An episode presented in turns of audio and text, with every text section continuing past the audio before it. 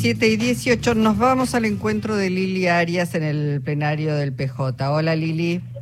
Muy buenas tardes, Luisa. Ya comenzaron a llegar los consejeros del PJ Nacional, en donde tienen varias cuestiones a definir. En principio, cómo sigue este respaldo a la vicepresidenta Cristina Fernández de Kirchner. Por otro lado, ya han anunciada una movilización que se estima, Víctor Santamaría, es del PJ Capital, eh, Víctor Santamaría se estima que hoy podría salir ya el día de esa eh, gran movilización nacional que planean.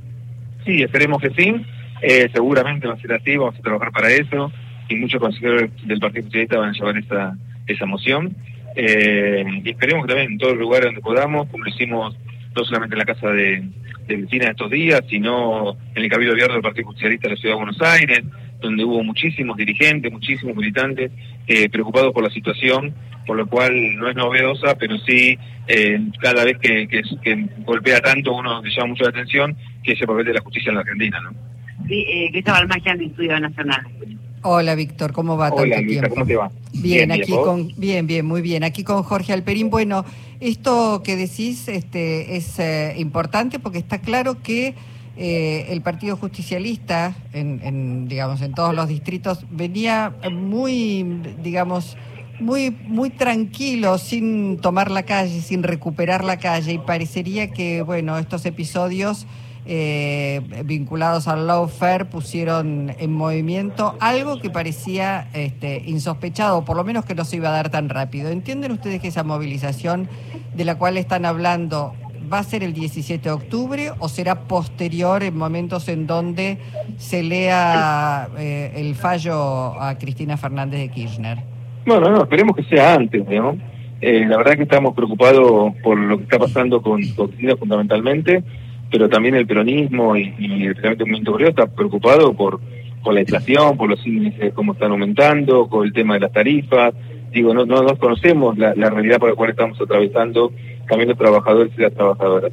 Pero por supuesto que nos preocupa también el sistema político y judicial de nuestro país. O sea, tenemos una visión global de lo que está sucediendo y por eso nos movilizamos muchas veces, digamos. No, no va a ser la, primera ni la última vez que el, el Partido Socialista ni el Movimiento Obrero se movilice para defender sus derechos. Los derechos también tienen que ver con los derechos que tienen que ver con la democracia y que tienen que ver con, la, con el funcionamiento de la justicia de nuestro país. Víctor, eh, viendo esta, este peronismo movilizado también en la ciudad de Buenos Aires y la reacción que tuvo el gobierno de la ciudad y que sigue teniendo de dureza, eh, ¿cómo, ¿cómo piensa que van a ser los próximos tiempos con, en la ciudad de Buenos Aires para el peronismo?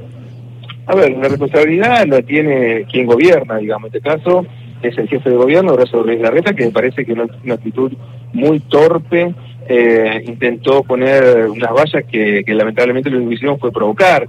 Poner las vallas el mismo día que se movilizaba gran parte del peronismo en la ciudad de Buenos Aires era tener una torpeza política muy grande, digamos, ¿no?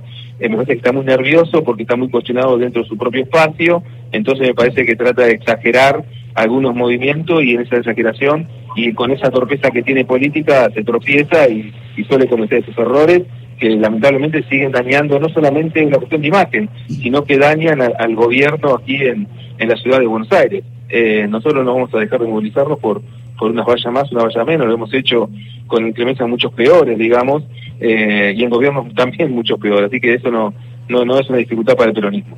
Eh, una, una cosa más por mi parte quería preguntarte que tiene que ver con de alguna manera la centralidad que vuelve a tener Cristina Fernández de Kirchner como factor aglutinante para el peronismo, para el movimiento nacional y popular, claramente ahí aparece nuevamente emergiendo esta, esta figura. Este, donde otros temas prácticamente quedaron, no sé, la cuestión económica, si bien está presente todos los días en el bolsillo de todos, pero ha quedado un poco de, de lado. Eh, ¿Cómo están imaginando el año próximo? Es un año electoral, eh, candidaturas, se van a dirimir por las pasos. ¿Qué es lo que están viendo, Víctor? A ver, son eh, como dos aspectos, digamos. ¿no? El primero que tiene que ver con la situación económica y social del país, que nos preocupa.